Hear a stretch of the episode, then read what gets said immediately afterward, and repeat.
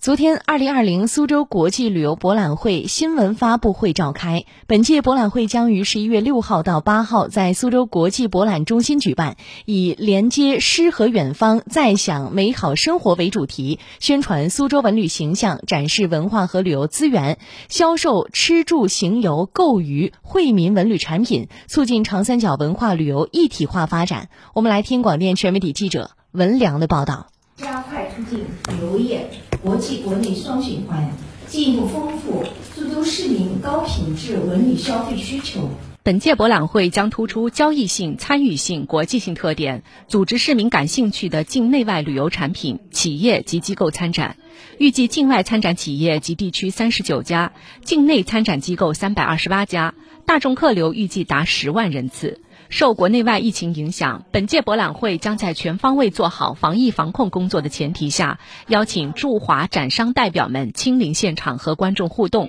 推介当地特色旅游产品。马来西亚驻上海总领事馆旅游处领事韦扎尼：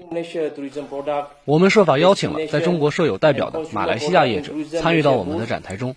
除了可以了解马来西亚的旅游攻略、特产之外，我们还为观众准备了海纳手绘艺术体验，这是马来西亚特有的多元文化和传统文化的象征。国际旅游博览会现场特别规划了人文苏州游区、长三角品质游区、大美中国游区等八大特色主题区。千腾会展董事长徐刚介绍，今年的展会上，教育、美食等创新领域和国际化领域也将推出亮点产品。那我们还有三个特色展区，一个是叫文旅生活区，还有一个呢，我们有互动体验区，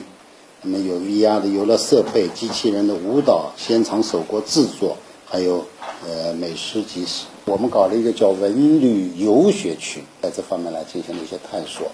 把它作为一个促进长三角旅游产品交流、销售的这样的一个平台啊。